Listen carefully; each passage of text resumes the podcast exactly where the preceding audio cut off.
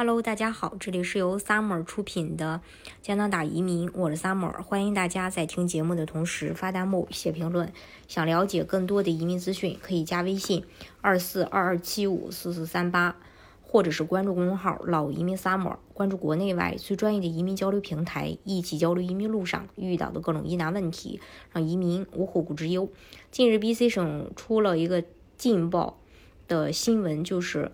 呃，有些学校。的留学生呢会限制招收，啊，然后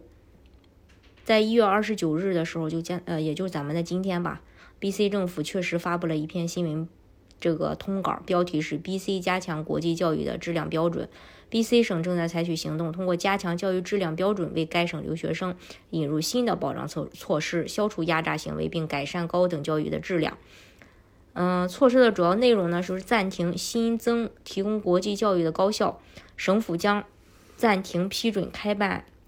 接收国际学生的高新高等院校，为期两年，直到二零二零呃二六年的二月结束。还有加强监管和执法，省府将对私立高等院校进行更频繁的审查，来确保其满足改进后的新教育质量标准，来。呃，确保学生得到恰当的支援，还有私立学位课程的更高标准，为确保学生接受优质教育，私立院校学校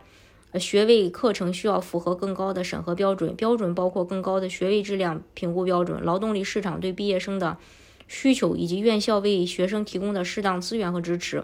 针对私立院校的新语言要求，省政府在对私立培训机构设定最低语言要求，来确保新招的国际学生能够为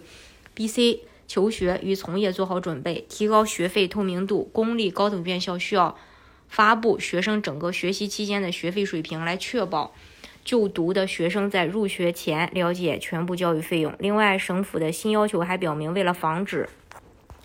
部分私立院校利用留学生牟利，当其不符合省级教育标准时候，可以废除招招收这个国际学生的资格。所以，暂停的只是新增有招收学生。全县的高等院校，而不是暂停招留学生。B.C. 呢，现有的学签的留学生不受影响。准备留学的伙伴对公立高校的申请也可以照常呃申进行。B.C. 的硕博生呢不受影响。如果是想申请私立专门的呃专本的院校，呃就更加慎重。对于新政策出台的院校，B.C. 专上教育及未来技术部长。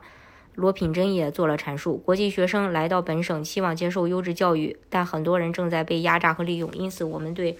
教育机构提出更严格的要求，并推出强有力的保护措施，以保护国际学生免受不良行为的侵害，助其开拓成功之路，并确保 BC 省能持续吸引优质的学生。这些学生将填补劳动力市场的空缺，并推动本省的经济发展。也可以说，留学生。行业野蛮生长的状态是一去不复返了。大浪淘沙，经过更严格的监管、更高的资格要求、更透明的披露机制，那些交钱就可以上、利用信息差忽悠学生或者质量不过关的各种野鸡大学会越来越少，而留下来的合格高校则将拥有更多的资源和能力来帮助学生，为他们提供更加健康、安全的学习环境。嗯。大家如果想具体去了解加拿大的移民政策的话，可以加微信二四二二七五四四三八，或者是关注公众号“老移民 summer”，关注国内外最专业的移民交流平台，一起交流移民路上遇到的各种疑难问题，让移民无后顾之忧。